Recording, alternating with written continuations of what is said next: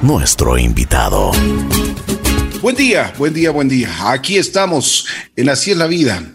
El día de hoy tenemos el gusto de presentarles pues realmente a una persona que ha hecho una trayectoria y que tiene una trayectoria pero brillante, excelente.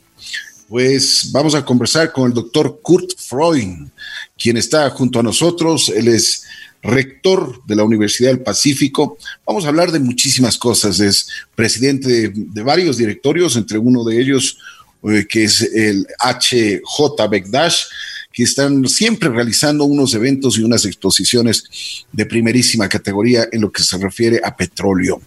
Pues bueno, estaremos hablando con el doctor Kurt Freund. Kurt, buenos días, bienvenido, ¿qué tal? ¿Cómo estás? Qué gusto, ¿cómo vas, estimado Ricky? Aquí es un gusto la invitación a acompañarte en este prestigioso programa y la prestigiosa emisora que diriges. Muy Muchas gracias. Muchas gracias, mi Kurt. Oye, primero felicitándote, pues eh, realmente he estado chequeando tu hoja de vida y es impresionante, eh, bueno, la cantidad de, cursos, de, trabajos, de estudios que tú tienes. Eh, y, que en tu, en tu, en tu vida los, los has hecho, pues, e incluso eh, felicitarte porque tú fuiste asistente de, con, del Premio Nobel de Química en 1989, eh, pues realmente es un orgullo para, para los ecuatorianos tener una persona como tú tan, tan, pero tan preparada. Muchas gracias, Ricky. Sí, yo bueno, eh, como tú conoces un poco porque nos conocemos muchos años, mi carrera profesional siempre ha sido en el sector industrial, sector productivo y, y a la final eh, creo que volví a lo que es la alma mater del el tema académico porque la vida es un proceso de aprendizaje, es un proceso de aprendizaje, como dicen, de la, tuna, eh, de la cuna a la tumba Así que eh, tenemos que ir aprendiendo, modernizándonos, innovándonos en una forma permanente para ser vigentes. De acuerdo. Pero bueno, vamos por el principio. ¿Dónde naces tú?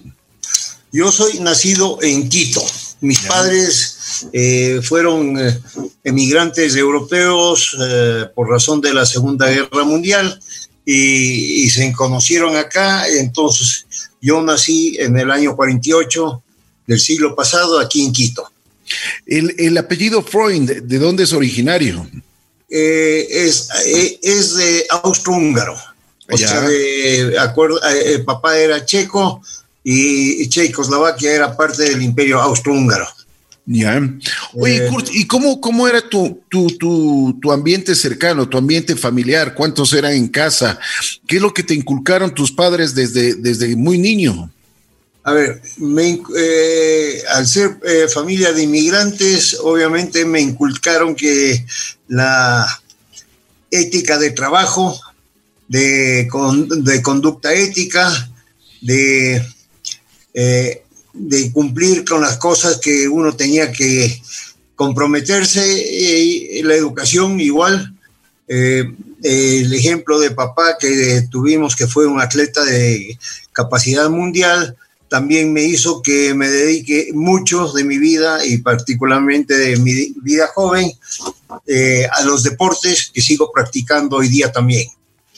Así que ha sido eh, trabajo en en el sector productivo, en la industria, en la academia y también en la parte atlética deportiva. Qué bien, qué bien. Oye, Kurt, ¿en qué colegio, en qué escuela estuviste? estuve, eh, todo mi colegio fue en el Colegio Americano de Quito. ¿Ya? Eh, igual que mi hermano, como preguntaste cuántos éramos, somos solo dos hermanos. Y, y, mis padres, eh, mis abuelos, una familia bastante pequeña. Qué bien. Eh, en el colegio americano, me imagino, por supuesto, eh, tú hablas varios idiomas, entre ellos, y lo hablas muy bien el inglés, por supuesto el español.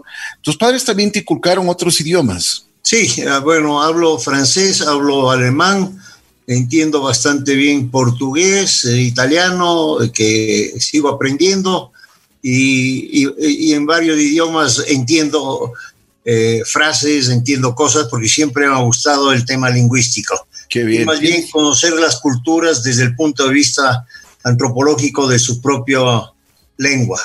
¿Tienes facilidad para los idiomas? Creo que sí. Qué bien, qué bien.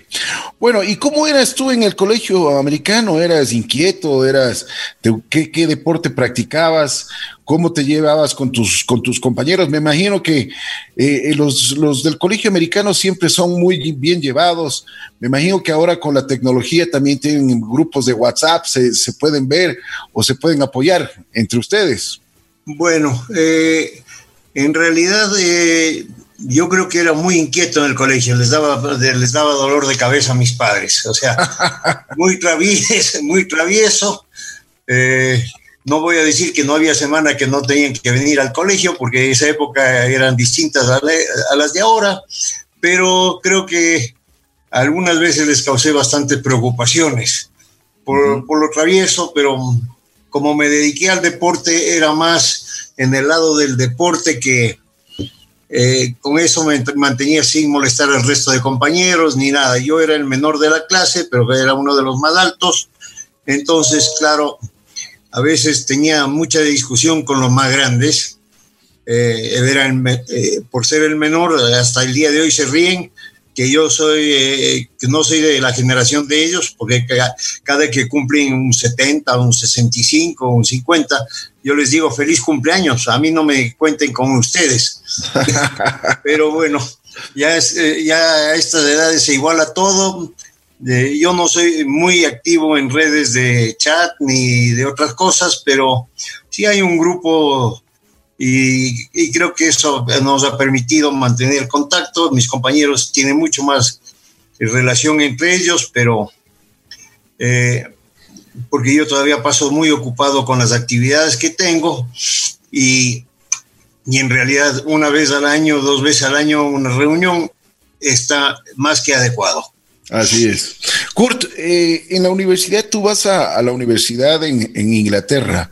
Cuéntanos un poquito la experiencia, ¿cómo fue? Eh, primero fui para sacar mi eh, estudios de grado y el masterado en Estados Unidos, en California, Stockton, California, Bien.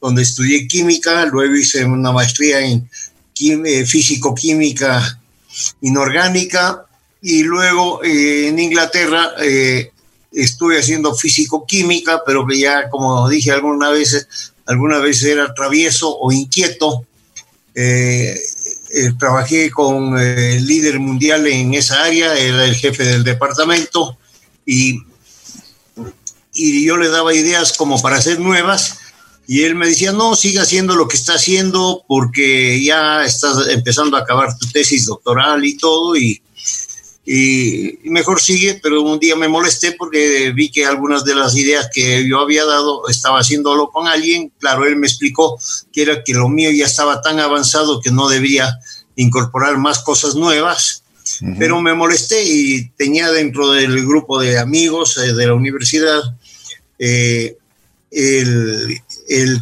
el, jefe de cátedra del profesor Barton, que era el ese año había ganado el premio Nobel de Química, ahí hay un error que dice 89, era en el 69. Yeah, yeah. Y, y le dije, ¿sabes qué? Tengo este problema, creo que, eh, creo que me voy a ir a estudiar a otro lado, no, no, no quiero acabar. Y me dijo, no, ven, acaba, y, y de ahí conversamos eh, y fui a conocerle a, profesor Barton, que el año anterior había ganado, en el 70, que había ganado el premio Nobel de Química, y le dije, vea, tengo este problema, y usted qué se acuerda de química orgánica, no mucho, pero le prometo que yo puedo acordarme en dos semanas de todo lo que he aprendido. Uh -huh. y dijo, bueno, probemos. Eh, no, me dijo, vaya, dígale a su jefe de lo que está pasando y ahí regrese acá.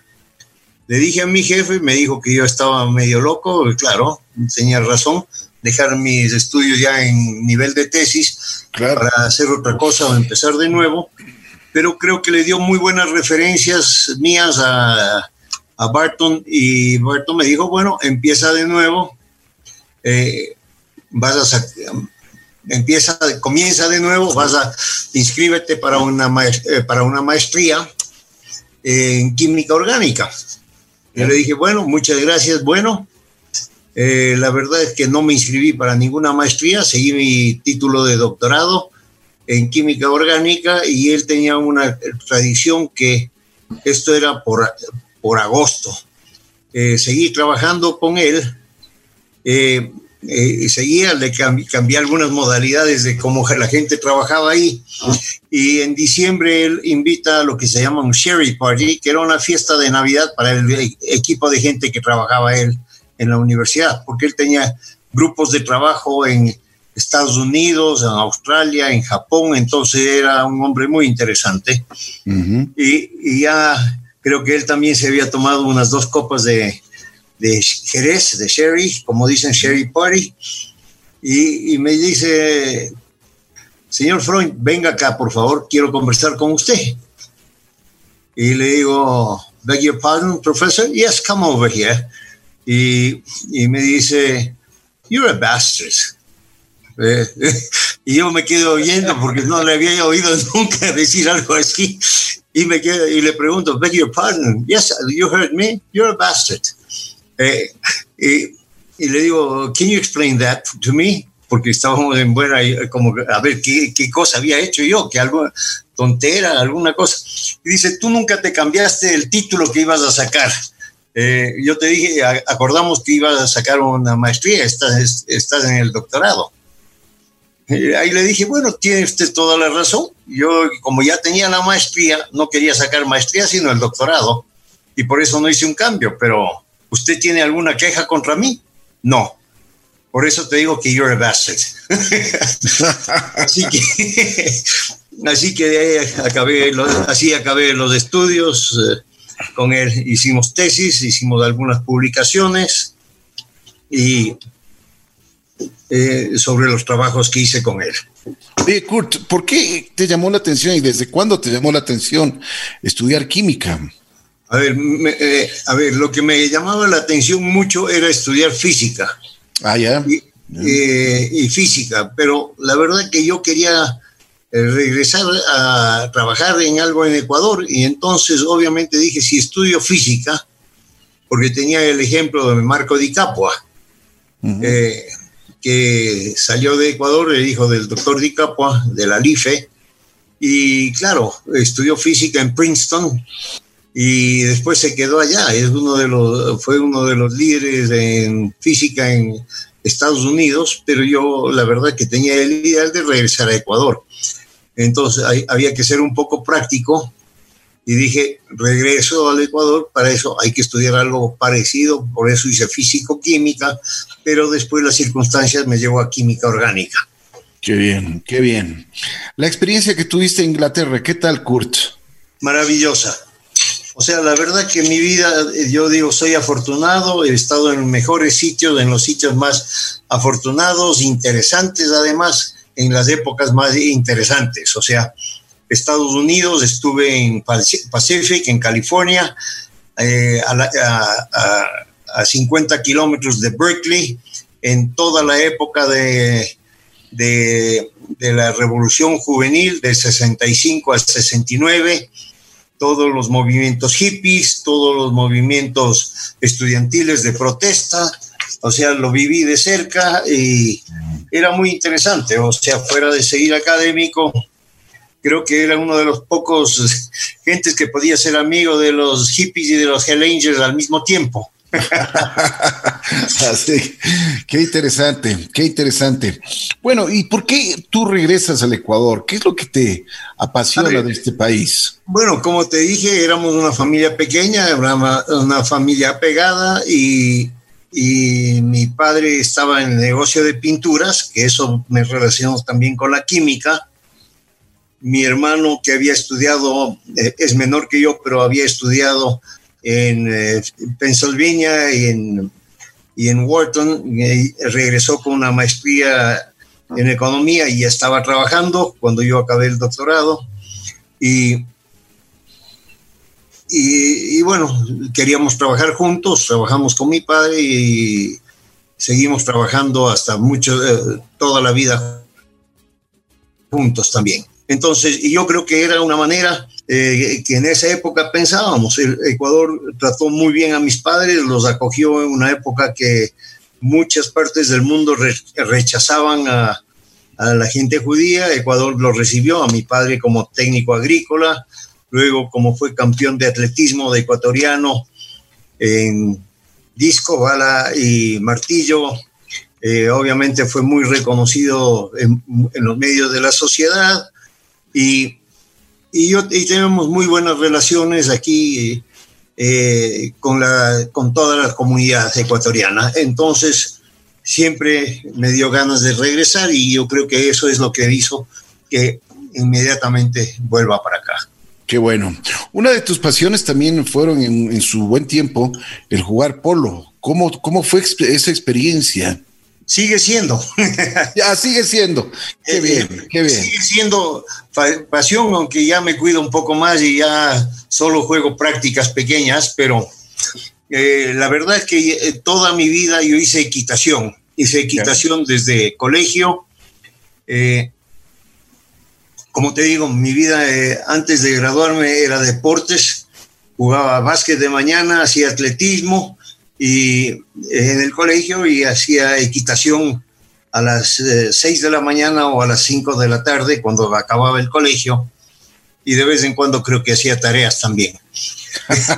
Pero bueno, igual, igual, igual me gradué y y, he hecho deporte toda la vida. Entonces, eh, como, eh, como hacíamos equitación en, el, en, la pradera, que era en donde es la Carolina ahora, eh, era el club de equitación y ahí jugaba la gente de polo en el medio de la pista de carrera de, de caballos y de carros. Siempre me gustó verlo y un par de veces me hicieron probarlo y me encantó a lo, a lo que eh, alguien le dijo a mi papá que debería mandarle a que aprenda a jugar polo. Papá dijo, ya suficiente problema tengo con un hijo que se pasa todo el día eh, haciendo deporte y, y, montando un caballo, no le voy a dar más. Si él quiere alguna vez que trabaje y se gane su plata y, y juegue polo. Así que eso es lo que me tocó hacer y obviamente eh, aprendí el polo. Bueno, eso es una parte eh, simpática porque en Inglaterra, bueno, en Estados Unidos cuando estudiaba también me di modos de montar a caballo porque me puse a trabajar en California para un cowboy que quería que le enseñe equitación a su hija y obviamente tuve la ventaja de montar como dos o tres de los últimos años que estuve ahí, de los cuatro, tenía eh, caballos para montar porque yo le enseñaba a la hija de este señor a, a saltar y a los caballos también. Y luego, y luego en Inglaterra me conseguí en el Ham Polo Club, que es en Richmond. Iba dos, tres veces a la semana a montar a las seis de la mañana, donde limpiábamos los caballos, como, o sea, eh, los caballos de polo nos prestaban porque necesitaban gente que los monte y los pasee. Entonces era un grupo de eh, gente que le gustaba montar a caballo, cuidábamos, limpiábamos, dejábamos los caballos limpios eh, gratis a, cambio de, poder montarlos. Y ahí, y ahí, eh, ahí aprendí, porque como eran caballos de polo, le pedí al, que manejaba ese, ese club que me enseñe un poco. Qué bien. Y llegué acá y bueno, eso ha sido la fascinación y la pasión de mi vida. Qué bueno. Pero creo que he hecho todo clase de deportes extremos. Eh, fuimos de los primeros que eh, nos lanzábamos a los rápidos en los ríos con boyas. Eh, hacíamos motocross cuando todavía recién comenzaba aquí el motocross, como yo, como mi mejor amigo por muchos años fue Pepe Molestina, que fue campeón no, yo no era bueno en eso, pero salíamos de paseos largos, eh, de enduro, todo, así que eh, me ha llamado la atención muchas cosas eh, en hacer deportes. Pero qué bueno, qué bueno que te hayas dedicado a eso, Kurt, y que también, o sea, hayas llenado esas expectativas que uno tiene de joven, ¿no? Porque esos deportes, como tú mismo dices, te pueden seguir gustando ahora, pero ya no, no los puedes practicar en la dimensión que lo hacías antes. Así es, yo creo que todavía soy el más, introducimos con un grupo el squash aquí en el Ecuador, eh, y bueno, creo que soy el más viejo de los que practican el squash en el Ecuador todavía. ¿Y te va bien? Me va bien con mis hijos. ya, ya cuando salgo a otras canchas es más bravo el juego. Qué bien. Bueno, después de, tu, trayectoria ya en, la parte de, colegio, universidad, en los deportes, ya te dedicas de lleno a tu profesión y aquí en Ecuador haces algunas actividades. Dentro de estas actividades, por ejemplo, vuelves a la docencia, ahora eres rector de la Universidad del Pacífico, tienes eh, varios directorios, entre ellos también tú tuviste la oportunidad, y eso es lo que te quería preguntar, ¿cuál fue la experiencia que tú tuviste en telecomunicaciones aquí en el país? Porque tú hiciste muchísimas cosas por, por esta rama. Bueno, eh, la verdad que ahí, ahí llegué en forma un poco accidental porque yo era presidente de la Cámara de Industrias y de la Federación de Industrias en los años, a inicios de los 90. Y, y entre las cosas que estábamos, estábamos empujando era la modernización del Estado, la, de regulaciones y todo el proceso de transformación. Y claro, dentro del proceso de transformación se hablaba del tema de modernizar eh, las empresas públicas y era, un, eh, y era un tema de administrativo más que nada. Y, y, eh, y cuando y me invitaron una, como presidente de la federación, me invitó, ahí eran, y fuimos organizadores y fundadores de Fundación Ecuador, que era para para impulsar las inversiones, de, exportaciones y la educación en Ecuador. con apoyo de la ID. Entonces, en una de esas cosas me invitó la Embajada Americana para que asista en Washington a un curso sobre modernización en el tema de telecomunicaciones. Y claro, era un tema tecnológico, la tecnología todavía me, toda la vida me ha fascinado. Eh, tengo mi columna en la revista Summer, donde escribo sobre tecnología, aunque comencé mis escritos, que yo escribo artículos para el periódico y revistas desde el año 77, 78, que en el, en el diario El Tiempo, que, había, que existió antes, eh, comencé ahí con Carlos de la Torre a escribir sobre temas tecnológicos, agricultura, biodiversidad, cuando nadie sabía hablar de eso. Eh, y del entorno, del medio ambiente, eh, los avances tecnológicos y transformación y modernización de, de la parte productiva. Entonces empecé, luego en el año 83 hasta el 2005 escribí, escribí columna semanal para el comercio como articulista de opinión eh, y y he vuelto y, he seguido escribiendo, pero ya para revistas porque ya no, ya no tenía tiempo para escribir semanalmente un artículo. ¿Cómo, ves el, cómo, ¿Cómo le ves al país en la parte de telecomunicaciones? ¿Estamos avanzando? Bueno, eh, en realidad estamos avanzando, se ha avanzado en el país. Eh, el país tiene una infraestructura. Acabo de escribir un artículo esta semana, hace dos días, el fin de semana, para la revista que va a sacar Seria. Seria es la red de infraestructura de, comunicaciones, ¿no? Telecomunicaciones, eh, porque hoy básicamente, igual como estamos dando, hablando este intercambio por Zoom, que es eh, Internet, eh, a pesar de que tiene voz y datos, entonces eso era la base en esos años. ahí hay que acordarse que la base era voz ya en esa época yo decía que iba a ser datos, pero nadie me creía. La voz era lo importante, la voz era eh, lo que debía manejarse. Eh, obviamente la modernización de un mastodonte, un elefante como era Metel, eh, entonces el presidente Sixto Durán Ballén junto con Marcel Lañado me llamaron un día que por favor me, haga cargo de la presidencia de Metel para el tema de modernización del sector de comunicaciones y coincidió que yo había estado en este curso en Washington de dos semanas sobre modernización y que era sobre telecomunicaciones, donde bastante me enteré sobre eso sin saber que iba a tener un uso futuro bastante intenso. Qué bien, qué bien. Oye, Kurt, y en la parte, en la, tú sigues el desarrollo de como lo has venido haciendo en, varias empresas, en varias, varias eh, ramas. En, eh, ¿Cuál es la que más te atrae hoy por hoy? Eh, a ver, la rama que más me atrae, que sigo trabajando, es en desarrollo de infraestructura de energía y tratamiento de aguas. Son temas importantes. El Ecuador, por ejemplo, hablamos de contaminación, pero la ciudad de Quito no tiene un sistema de tratamiento de aguas.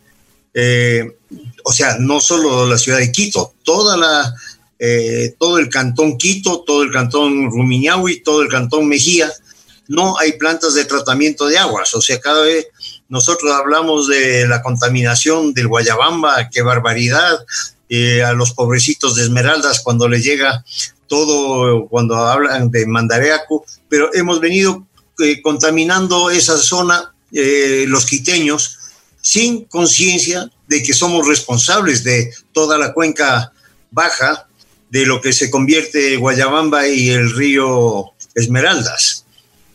O sea, tenemos la responsabilidad y yo creo que nuestras autoridades deben trabajar en eso. Guayaquil ha hecho, está en construcción de su planta de saneamiento de aguas, las exclusas en el sur de Guayaquil y ahora comienza a, hacer la planta de los merinos en el norte. La ciudad de Ambato ah, construyó su planta de tratamiento de aguas y la Tacunga ha comenzado. O sea, las ciudades tienen que tener conciencia de que no pueden devolver eh, agua del inodoro, perdón la expresión, cuando toman agua limpia eh, de, del suelo y de los, de los ríos. Hay que coger y devolverla por lo menos en las mismas condiciones que, la hemos cogido. Tenemos responsabilidad de ello, pero, no, pero obviamente eh, preguntemos a Quito quién quiere pagar por el tratamiento de aguas y todo el mundo va a decir, no, eso no es problema mío, problema de Quito. Pero Quito somos el problema de todos. Así es. Pero tú qué crees que hace falta para que esto ya eh, entre en acción? Eh, falta, eh, falta decisiones políticas más que nada. Decisiones políticas porque si creemos que no tenemos que cobrar por cosas, o sea, por populismo, gratuitidad, tampoco podemos hacer. Y todo eso se va aplazando y los problemas se van complicando. tenemos ayer vimos en el periódico que eh, los lixiviados no se están tratando en la planta de, Linga. Es una barbaridad, porque, a ver, si hay un derrame, ¿a dónde va? Va al río Chiche, y el río Chiche, ¿dónde va? A San Pedro y al Guayabamba. O sea, hay que tener conciencia, y eso ya no es que es la ciudad de Quito, estamos hablando de las autoridades que 11 eh, meses no han podido resolver un problema de planta de lixiviados, que ya no es un problema de 11 meses, en realidad no es de estas autoridades, sino eso viene arrastrándose desde varias alcaldías atrás. O sea, son cosas que se tienen que hacer y son cuentas que, que los vamos a pagar como sociedad, o por centavos en el metro cúbico que usamos, o por millones cuando nos toca pagar la cuenta como colectivo, que es lo que ha pasado en muchas cosas y cuando vemos eh, que ayer también o el día de hoy el periódico dice que Ecuador recibirá 7 mil millones y de los cuales cuánto se va para gasto corriente que no debería irse plata de préstamos exteriores. O sea, es un absurdo las cosas que estamos haciendo porque la cuenta se paga, se paga hoy, mañana o al futuro, pero hay que pagar las cuentas. Además, además que estamos haciendo plata de bolsillo, ¿no? Así es.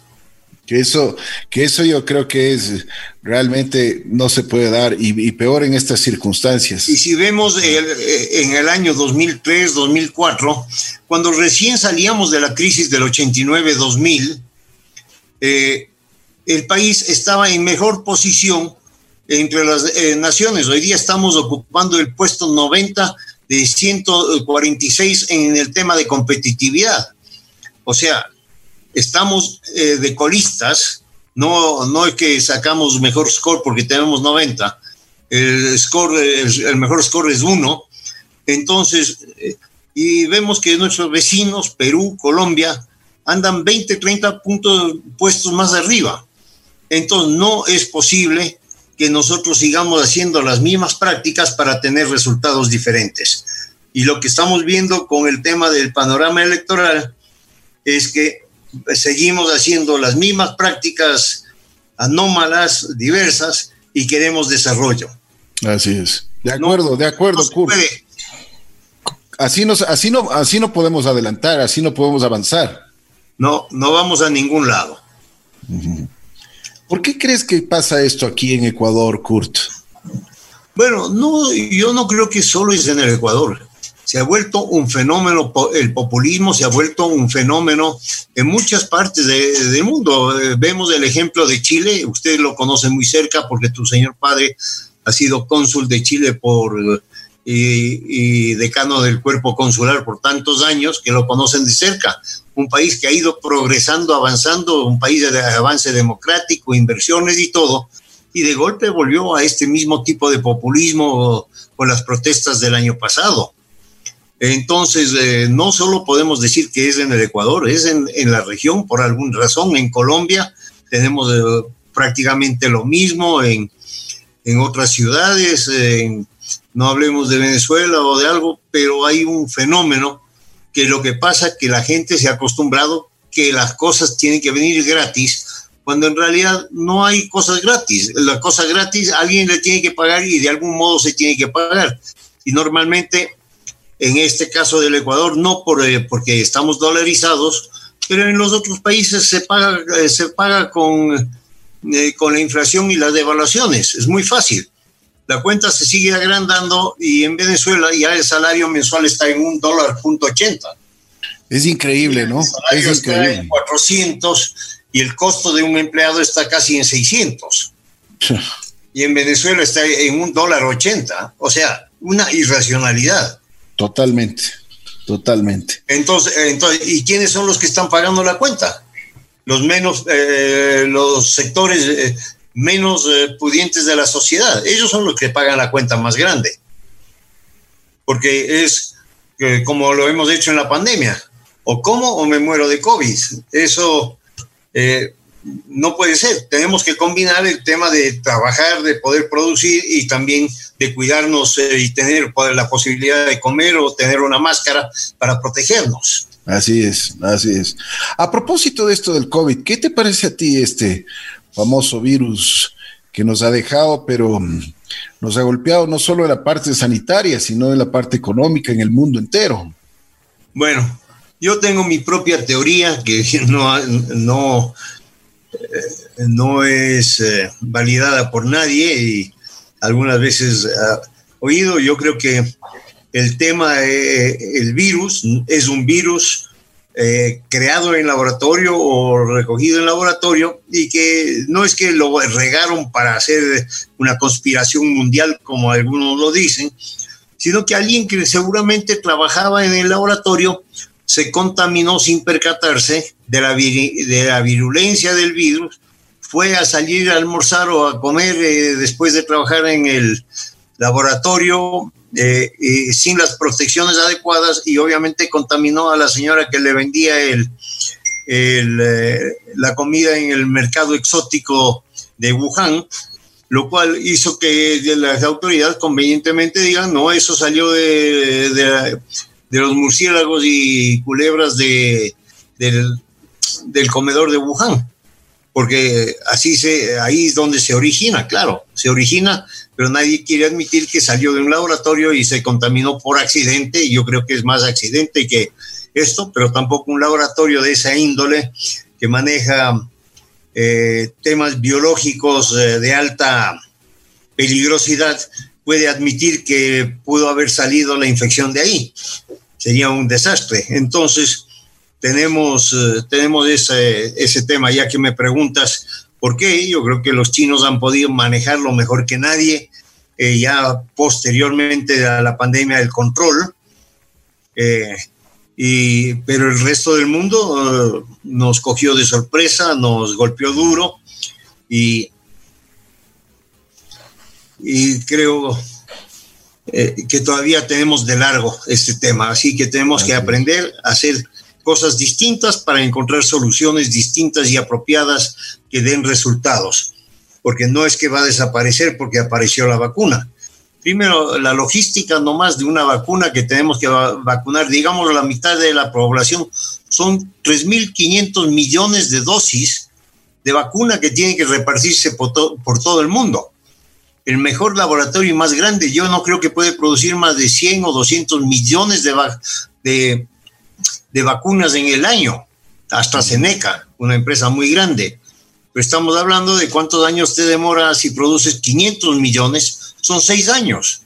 Y en seis años hay que pasar a la otra mitad de la población y, la, y las mutaciones que puede esto tener. Así que ahí podemos ver, y, no es que hay que fabricar la vacuna, hay que fabricar la vacuna, hay que fabricar las, las, eh, las inyecciones, hay que fabricar las agujas, hay que fabricar eh, los contenedores, todo eso, no existe capacidad en el mundo entero, y no hablemos de la China, que es el más capaz de poder producir todo eso en forma tan masiva.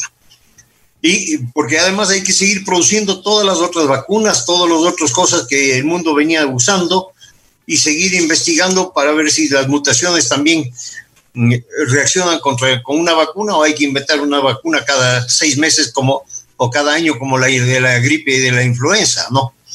Entonces, hay que ver todos esos temas, eh, porque es muy fácil, ya salió la vacuna, ya podemos todos salir a la calle y celebrar. No, no, no es así. Un buen análisis el que has hecho, Miquel Kurt, realmente. Pero, déjame, déjame ampliar ese análisis ahora a algo que sí nos interesa, que es el tema académico.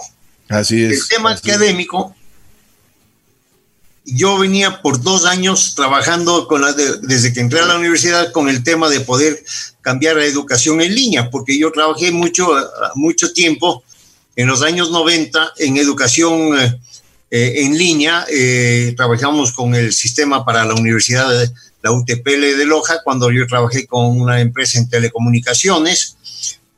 trajimos la educación virtual, a distancia y todo eso. Obviamente cuando eres profeta en tu tierra nadie te oye. Eh, eso, en esos años estábamos muy adelantados, no prosperó. Eh, y los únicos que siguieron adelante y lo han logrado con mucho éxito fueron los de la Universidad de Loja. Eh, pero como era un proyecto comercial, no, no podíamos vivir de un solo cliente, entonces algún rato ya se dejó eso. Y no había la infraestructura de telecomunicaciones, no había la calidad de Internet, no había eh, hoy, día las facilidades que hay hoy día. Eh, pero eh, yo desde hace dos años cuando entré quería hacerlo porque tenemos carreras como las carreras en ciencias marítimas, las ciencias de mar, donde tenemos gente que muchas veces está embarcada y que no puede estudiar presencialmente y pedíamos que nos dejen hacer capacitación sincrónica y asincrónica eh, y, era una burocracia tal que en dos años no podíamos avanzar. Eh, finalmente, bueno, hemos conseguido que las carreras que damos ya sean marítimas, no marinas, sino marítimas. Después puedo explicar la diferencia, porque eso, pero el día 14, 15 de marzo, cuando ya se dio cuenta el país y se emitió el decreto ejecutivo de emergencia sanitaria, eh, enseguida las autoridades dijeron, a ver, tienen que pasarse a, educación en línea porque se cierran colegios, universidades y todo lo demás que ya sabemos. Y ese rato pudimos estar en línea. Eh, enseguida nosotros hemos pedido que todas las carreras nuestras se autoricen en línea y todavía seguimos aquí seis meses más tarde en el proceso de pedir que se nos autorice en línea cuando se nos dijo al día siguiente que debíamos estar en línea y seguimos en línea con los cursos porque no hay eh, educación presencial todavía.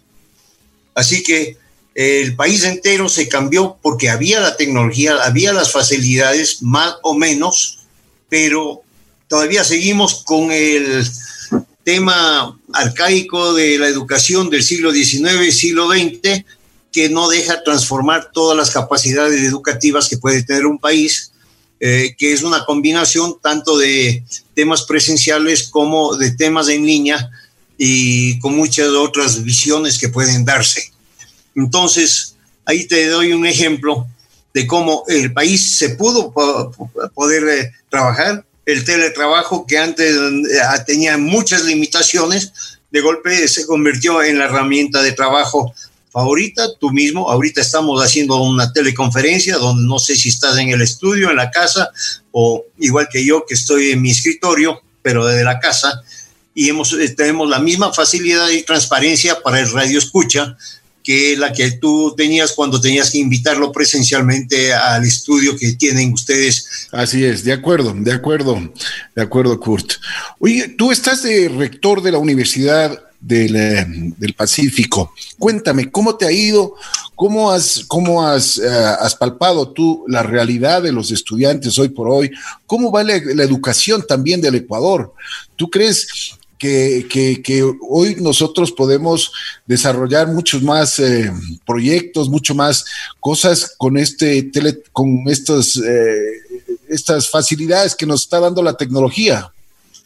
Yo creo que el potencial está ahí para eh, facilitar mucho más cosas, pero hay que acordarse que los últimos 12, 12 años anteriores, porque estoy yendo más atrás del de 2018, desde el 2007 al 2018, el tema de regulatorio sobre el sector académico fue eh, feroz. Fue en realidad eh, muy duro, muy difícil y, y muy exigente eh, en el tema de que controlas la educación y vas a controlar a los estudiantes y controlas a los estudiantes, eh, manejas el país, porque muchas de las fuerzas de opositoras en los países hemos visto que siempre han sido los estudiantes. Aquí, patrón Mejía y todo lo que crecimos tú y yo, hemos visto cómo era el tema de agitación. Eh, esos años desapareció porque era un, eh, un control muy estricto sobre la educación, no sobre la calidad. Se dijo que era calidad, pero la eh, calidad y la educación eh, no es que la hemos visto por el tema de ser estudiante, no la hemos visto que ha mejorado. Yo creo que más bien hay cosas absurdas que se hicieron, eh, algunas cosas buenas, y, pero la gran mayoría cosas absurdas en nombre del bien, del bien, eh, del bien e interés de, de algunos y no del bien general del país, porque para democratizar la educación hay que abrirla también le están abriendo en todo el mundo, en los países más avanzados, y aquí eh, seguimos todavía en camisa de fuerza, de encadenados a cumplimiento de muchas órdenes que unas son válidas y otras no. Otras ya no son válidas porque ya los entornos son distintos. Hablo también desde primaria para arriba. O sea, yo tengo un criterio, he estado escribiendo un libro sobre el, el mundo que vivirán nuestros hijos y en eso me enfoco al tema de que eh, el tema de, cambio educativo en la gente no está en las universidades, nace de pre-kinder, de la educación que se le da en la casa, de la educación que se le da eh, eh, cuando se inicia el parvulario y el kinder, pre-kinder y kinder, la alimentación que se les da en esa época, y los procesos educativos que tienen que cambiar. O sea, este es un tema que creo que podríamos conversar una hora entera, por eso no me voy a extender, pero es un tema eh, fascinante que tendría, que cuando hablamos de hacer un cambio rápido en ese proceso educativo, es un proceso que demora 15 años, porque yo no puedo cambiar todos los 12 años de escolaridad eh, primaria y secundaria en un año. No hay los recursos, no hay las capacidades, no hay los profesores, no hay nada. Entonces, ¿qué tenemos que ir haciendo? Es un proceso que comenzamos con pre-kinder y kinder un año, capacitando a los maestros para que ellos cojan y seguimos subiendo a primer grado, segundo grado, tercer grado, cada año un grado. Si hay los recursos dentro del país para decir podemos eh, educar a un curso de profesores y seguimos avanzando. No podemos educar a los 14 o 15 cursos de profesores de 12 años de escolaridad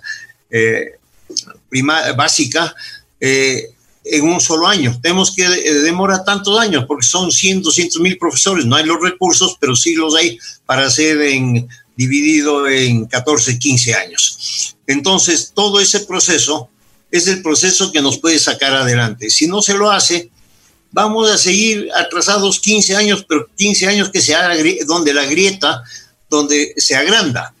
No es eh, que se achica, no, no nos acercamos al segundo y al primer mundo en educación.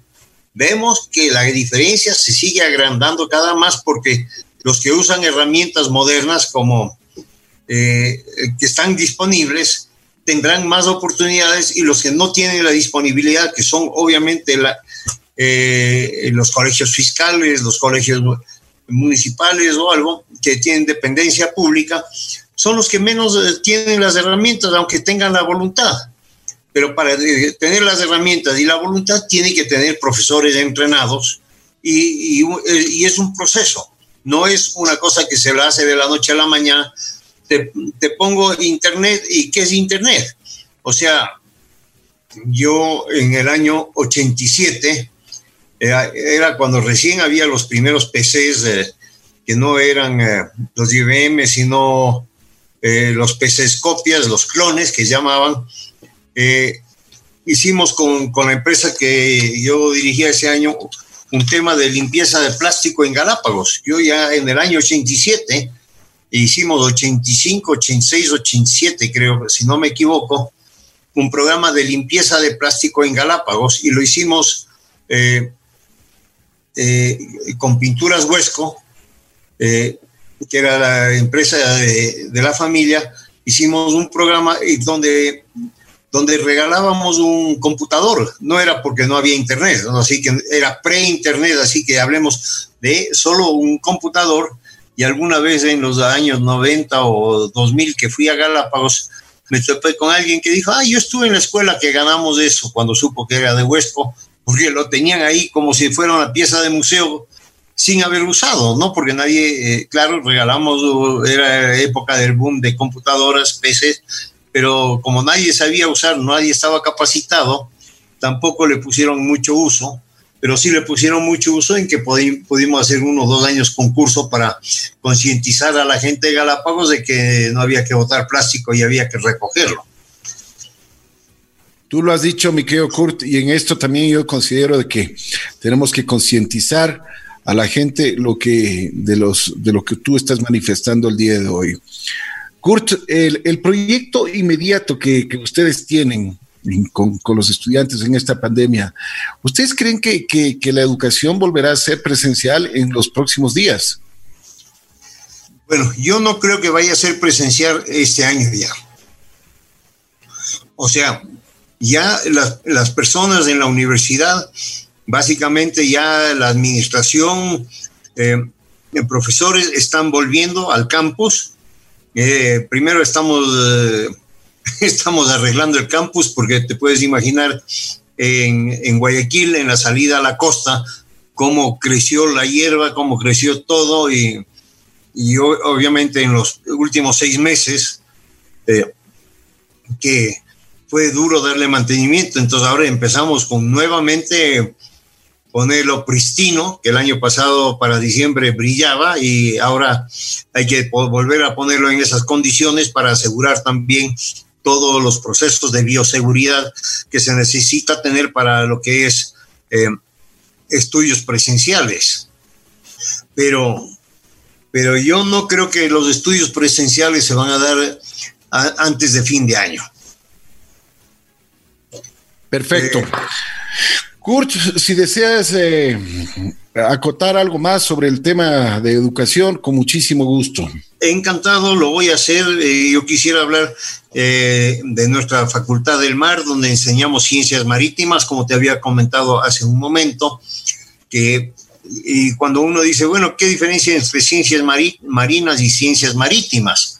Hay, hay, bastante, bastante diferencia entre esos dos temas ¿Por qué? Porque estamos hablando de que en el uno eh, bueno, primero tenemos varias facultades, Facultad de Negocios de Economía, Facultad del Mar y Medio Ambiente, Facultad de Derecho y Ciencias de la Educación, así como la Facultad de Ingeniería, Innovación y Desarrollo Tecnológico, que es la nueva facultad que hemos hecho, y tenemos la Escuela de Posgrado. Entonces, pero eh, voy a hablar de la Facultad del Mar y Medio Ambiente porque es eh, muchas veces el tema del mar es lo que menos conocemos. ¿Y, ¿Y por qué es el mar tan fascinante, tan importante? O sea, si tú piensas en el territorio ecuatoriano y te pregunto, Ricky, ¿qué tamaño tiene el Ecuador? ¿Qué me contestas? Pues yo te, yo te diría que el, el, eh, el tamaño que siempre nos, han, nos, nos enseñaron desde la escuela, pero que difiere mucho con la realidad, Kurt. Exacto, 250 mil kilómetros más menos.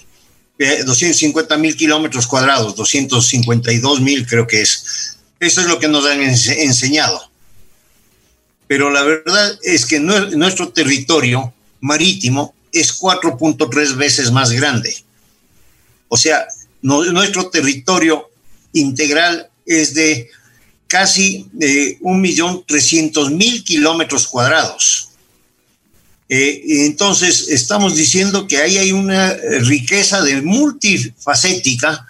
El tema, de, acordémonos que el 90% del comercio que se hace del Ecuador, posiblemente incluso un poco más, es marítimo. Exportaciones eh, de todos nuestros recursos, banano, petróleo, eh, mariscos, todo eh, eh, es el mar. Y las importaciones, el 90 y algo por ciento llega marítimo, eh, poco por frontera y también aéreo. Entonces el mar es una fuente importante para todo lo que es nuestro comercio exterior. El, el mar es una fuente muy grande para el tema alimenticio.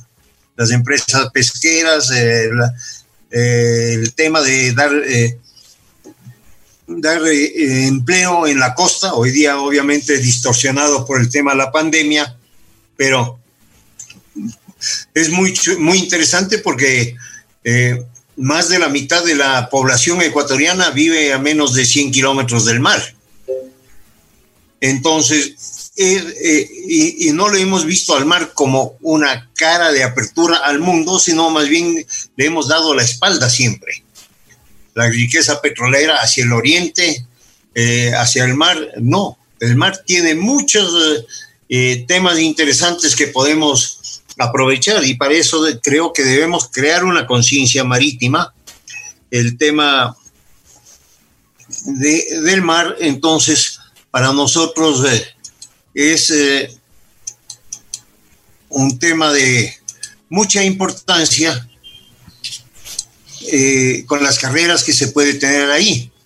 Y tenemos ahí la ingeniería náutica y operaciones marítimas que tiene que ver con el tema de, de, los barcos, con el tema de operaciones marítimas, operación de manejo de puertos, etcétera. Y gestión de transporte, que es todo el tema logístico, del 90% de la carga que mueve el país. Así que eso es la importancia que tenemos que dar al mar y hay que pensar en eso, por ejemplo, el tema de la plataforma continental, el tema de los recursos marítimos mineros que puede tener el mar y toda esa área de cosas que debemos crear una conciencia marítima, hacer investigación marítima, eh, determinar toda la capacidad de la economía marítima, eh, cuáles son los organismos internacionales, y el, y el tema de Marina Mercante. No estoy ni siquiera entrando en el tema de defensa, eh, lo que hace la Armada y lo que son esas funciones, sino todas las partes de lo que es la parte civil que le corresponde al tema eh, marítimo, el tema límites, el tema de la eh, convemar el derecho marítimo, que es un tema muy amplio, muy importante, el tema, cuando hablas de derecho marítimo, incluso hablas del tema de eh, de seguros de carga, eh, muchas otras, muchas otras áreas que se tiene que atender. Y yo creo que tenemos que hacer conciencia a los 17 millones de ecuatorianos de que ahí está todavía el futuro del país, el futuro de la eh, acuicultura piscícola, marina, etcétera, que ya se hacen en otros lados. Eh, tú conoces muy bien la industria salmonera en Chile, eh, en Noruega, en Escocia, en, en los países nórdicos. Eh, y yo, yo, creo que lo mismo lo tenemos en el mar nuestro, pero no lo hemos aprovechado porque no lo entendemos, lo desconocemos y no nos educamos sino con espalda al mar, excepto cuando sean vacaciones y hay que meterse a 20 metros del mar máximo de profundidad, porque el resto de pones en peligro tu vida, que no tiene la experiencia de, de, manejo de, de las corrientes marinas y todos los peligros. Por eso también uno de los temas muy, muy importantes ahorita es el tema de la participación del Ecuador en la Convemar, que ha dado hasta el 2022 al Ecuador para que presente sus condiciones marítimas y ahorita necesita tener exploración de, de, las varias cordilleras submarinas que pueden dar extensión a la placa continental eh, eh, en un territorio más grande que una vez más del Ecuador, lo cual eh, aplicaría de que podemos tener un territorio llegue a los un millón, más de un millón y medio de kilómetros cuadrados. O sea, el rato, pero nadie dice que ese territorio puede extenderse si no cumplimos con las, con las eh, obligaciones que tenemos con Convemar hasta el 2022. Entonces, hay que explorar la cordillera de Carnegie, la de Cocos, de Colón, y por ejemplo, también cuando hablamos de que tenemos la flota china pescando, está, ellos están pescando en aguas internacionales. Y no podemos defenderlo porque no tenemos ningún argumento que diga que eh, la migración de los peces, eh, que obviamente sabemos que viene por la corriente de Humboldt arrastrada desde el sur, para allá a Galápagos es afectada porque no tenemos mediciones, no tenemos exploración, no tenemos investigación que nos pueda decir estas son eh, especies migratorias que tenemos que manejarlos y que por eso esa zona debe ser libre de pesca para defender los, los recursos que, tiene el mar soberano del Ecuador. Son muchas cosas que hay que hablar de eso y también eh, son temas amplios que, que hay que introducir a la sociedad ecuatoriana para que haga conciencia de nuestros recursos, igual como el tema de la minería, el tema petrolero, que ahí tenemos todos los que hacen campaña ahorita eh, para sacar votos con populismo en contra de, pero andan con su celular en el, en el oído, andan con su computadora eh, eh, al lado, andan en un carro 4x4. Todas son temas extractivos, porque si no se saca eh, la minería del hierro, ¿de dónde salen los vehículos? Si no se saca la minería de metálica, ¿de dónde salen los metales que necesita para hacer un smartphone o un chip de computadora? Y cuando, si no se extrae eh, el petróleo, eh, aunque yo soy ambientalista, ¿de dónde sale todos los recursos para nuestra movilidad y para también eh, crear los plásticos que son conveniencia de cada día, a pesar de que los vilificamos? Lo que debemos vilificar es el mal uso de las cosas, no el, tema de uso de las cosas. Así que eso es un poquito como yo veo que debemos cambiar la educación, eliminar el populismo para ser prácticos y hacer que el país crezca. Gracias, mi querido Kurt. Muy, muy valiosas tus, tus opiniones y realmente nos, nos has abierto la visión de diferente forma. Te quiero agradecer muchísimo. Gracias por haber aceptado conversar con nosotros. Eh, muy gentil. Ten la bondad. Eh, salúdales a toda la gente que está haciendo la Universidad del Pacífico. Me parece excelente lo que todo lo que tú nos has dicho y sobre esto del mar hay que ponerle muchísima atención. Pues te mando un abrazo especial, Kurt. Si quieres agregar algo más, con mucho gusto. Sí, quiero agradecer la invitación y la oportunidad de participar en este eh, excelente programa que nos ha dado el tiempo para poder expresar muchas cosas. No, hay, no había restricciones de lo que yo siempre llamo la dictadura del tiempo, que cuando le dicen, bueno, tiene cinco minutos para expresar 25 ideas y obviamente ni siquiera una.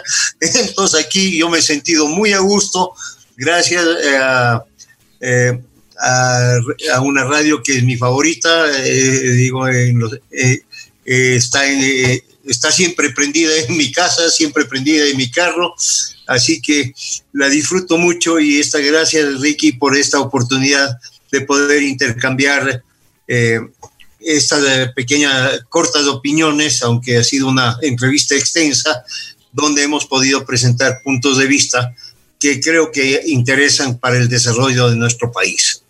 Muchísimas gracias, Kurt. Y saludo nuevamente a todos los radioescuchas. Gracias por acompañarnos. Muchas gracias. El doctor Kurt Freund estuvo junto a nosotros con una, realmente con una visión muy diferente y con una visión que nosotros deberíamos a, a tener ya dispuesta para nuestro hermoso país, el Ecuador.